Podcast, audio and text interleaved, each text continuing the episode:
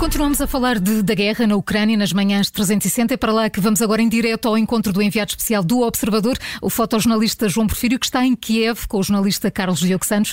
Bom dia, João.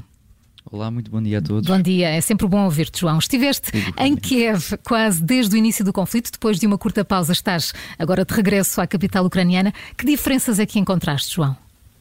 É verdade. Uh, não só, uh, notei não só diferenças em Kiev, mas também em Lviv, que foi a nossa primeira paragem logo a partir do dia 1 uh, da guerra e desta, desta invasão. As diferenças são bastantes nestas duas cidades, mas sobretudo na capital, Kiev, onde a massiva proteção da cidade era muito mais notória do que, do que em Lviv, por exemplo. Havia inúmeros checkpoints, se vocês se lembram de todas as nossas descrições Sim. na altura, era bastante difícil as nossas movimentações na cidade, mesmo para fora da cidade era mesmo muito difícil devido aos uh, vários controlos de passaportes e mesmo de, dos interiores das viaturas. Agora é exatamente o oposto. Uh, já não há uh, nenhum checkpoint no centro da cidade de Kiev, na capital da Ucrânia, e só se começa a notar os checkpoints assim que começamos a sair da cidade em direção, por exemplo, a Bucha, a Irpin. Uh, a partir daí, nas autoestradas é que começam a ver novamente uh, esses checkpoints. O que, uh, uma nota de curiosidade, por exemplo, o tempo que demorámos a primeira vez que chegámos a Kiev a chegar ao centro da cidade da estação de comboios foi sensivelmente meia hora. Ontem fiz essa mesma viagem de carro e demorou 10 minutos, sem absolutamente controle nenhum. Um, outra nota também de curiosidade: um, o trânsito aumentou substancialmente e não só o tráfego automóvel aumentou, como também o número de pessoas que vemos uh, na rua a ir para os seus trabalhos ou simplesmente a passear. Já há comércio aberto, João? Sim, há bastantes lojas já abertas, os serviços uh, também já, já, já abriram, como cabeleireiros, uh, como falavam há pouco no noticiário, uh, no, nos Correios. portanto, há imensos serviços já abertos e não só isso, também restaurantes, cafés, pequenos bares também, obviamente que à noite estão fechados, mas durante o dia uh, podem, podem servir todo o tipo de, de alimentação e bebidas, desde, não, desde, que não sejam bebidas alcoólicas, porque a lei, uh, a lei marcial assim o impede, mas, mas João, diria que. Eh, conclui, Força. dirias que? Diria que no centro da cidade uh, Kiev melhorou para melhor. Infelizmente não, não tem tão boas notícias.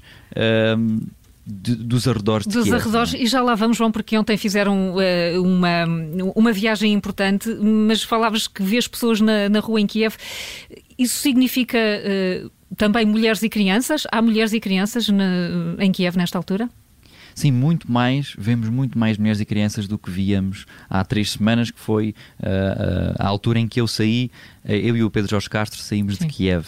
vemos muito mais crianças, muito mais mulheres e, sobretudo, muito mais famílias, ou seja, mulheres, crianças acompanhados de homens.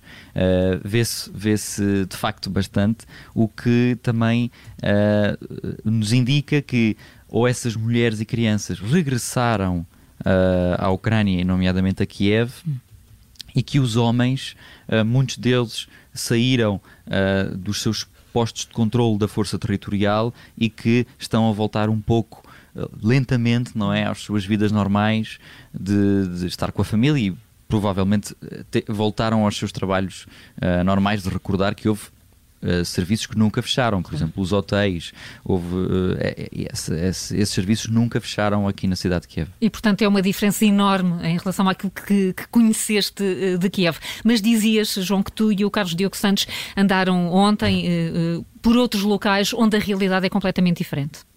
Sim, é verdade. por um lado, o centro de Kiev melhorou, mudou para melhor, exatamente o, no sentido oposto uh, os arredores de Kiev, Bucha e Irpin, embora Odianka, mudaram para pior. Ou seja, vieram destapar uma realidade uh, que até agora, até agora, até há três semanas, não se sabia o que é que se passava dentro destas localidades porque os russos uh, ainda tomavam conta destas, destas pequenas cidades. Uh, o que é facto é que os russos abandonaram os arredores de Kiev há cerca de três semanas, mas o rastro de destruição é ainda imenso.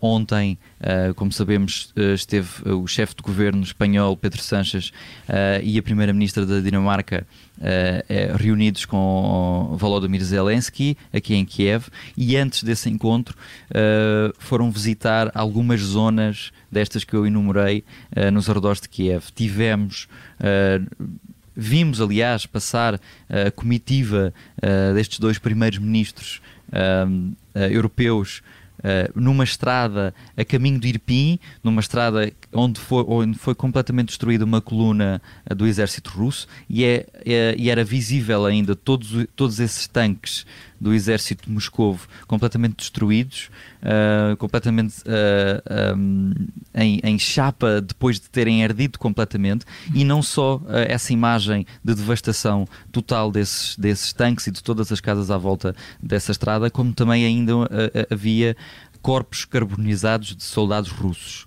Uh, o que é facto é que depois destes dois primeiros ministros saírem deste local, poucos minutos depois, chega então uma equipa que pertence ao exército diria que, que poderia ser, imagina, a, a, força uma equipa forense do exército, se calhar é, é, é, a melhor descrição, e que depois desses primeiros ministros saírem, eh, foram então recolher esses cadáveres de militares russos que morreram carbonizados nesse, nesses ataques.